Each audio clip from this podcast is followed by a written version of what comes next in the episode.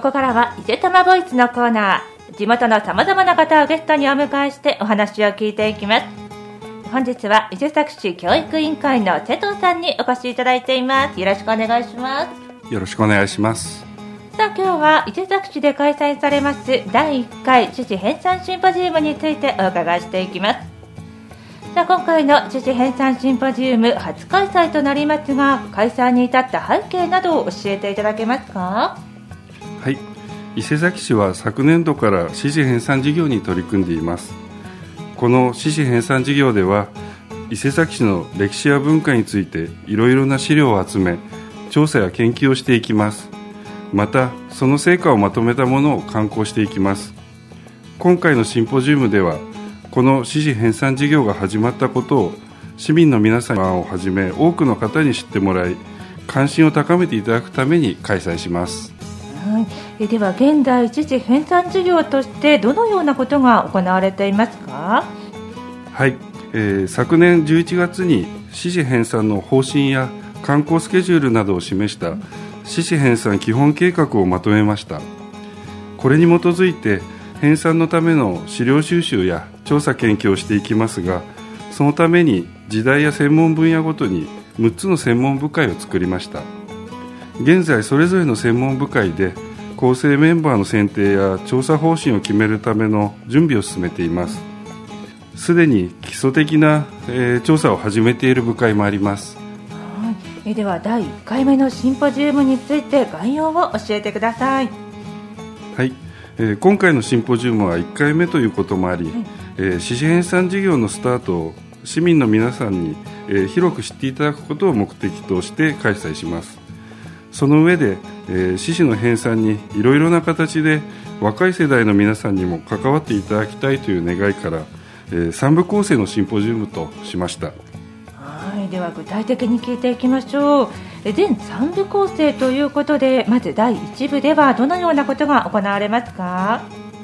はい、えー、第1部では今回の獅子編纂事業の専門委員長である、えー、前澤和之さんに八角形焦燥が語る古代史と題して講演をしていただきます。八角形焦燥とは上橋小学校の校庭での発掘調査で発見された平面形が八角形となっている建物跡のことです。これが古文書の記録と一致したため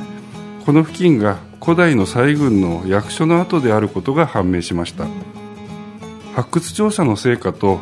古代文献のえー、記録が一致したことや巨大な八角形の倉庫が確認された全国でただ一つの例であることからここが国の史跡に指定されました。今回は古代史を専門とされている前澤委員長に、えー、八角形焦燥の発見を通して古代の伊勢崎がどのような場所であったのかについてお話しいただきます。はいでは続いて第2部はいかがでしょうか？はい第2部では四つ葉学園地域歴史研究会の皆さんに高校生が伝える伊勢崎名泉の魅力と題して活動報告をしていただきます。研究会の皆さんは伊勢崎名泉の文化を未来へ伝承するためにパンフレットの作成やパネル展示さまざまなイベントへの参加といった活動を行っています。こうした若い皆さんの活動は伊勢崎の歴史や文化の継承という重要な課題への取り組みとしてとても貴重なものだと考えています。はいでは最後に第3部について教えてください。はい第3部では知りたい聞きたい語りたい伊勢崎の歴史と暮らしと題してトークセッションを行います、はい、前澤委員長のほか各部会の部会長の皆さんと高校生大学生が一緒になってどのような志士を編纂するのか伊勢崎の歴史や文化はどのような特徴があるのかといった内容で語り合っていただきます。はい大変興味深いですね。では開催日時と場所をお願いします。はい。3月23日の土曜日に、え昭和町にあります霞水の里円形交流館で開催します。開始時間は午後1時30分です。はい入場には申し込みが必要ですか？はい事前の申し込みは必要ありません。定員は200名となっており、えー、当日直接会場にお越しください。はいわかりました。入場料は必要でしょうか？はい入場は無料となっております。たくさんの人に気軽にご来場いただきたいと考えております、はい。えー、では来場にあたっての注意点があればお願いします。はい、えー、霞の里には駐車場がありますが他の施設を利用される方もいらっしゃいます。できるだけ乗り合わせでご来場いただけるとありがたいと思ってます。はいわかりました。さあここまでたくさんのお話を伺ってまいりました。最後になりますがラジオの前の皆さんにメッセージをお願いします。はい、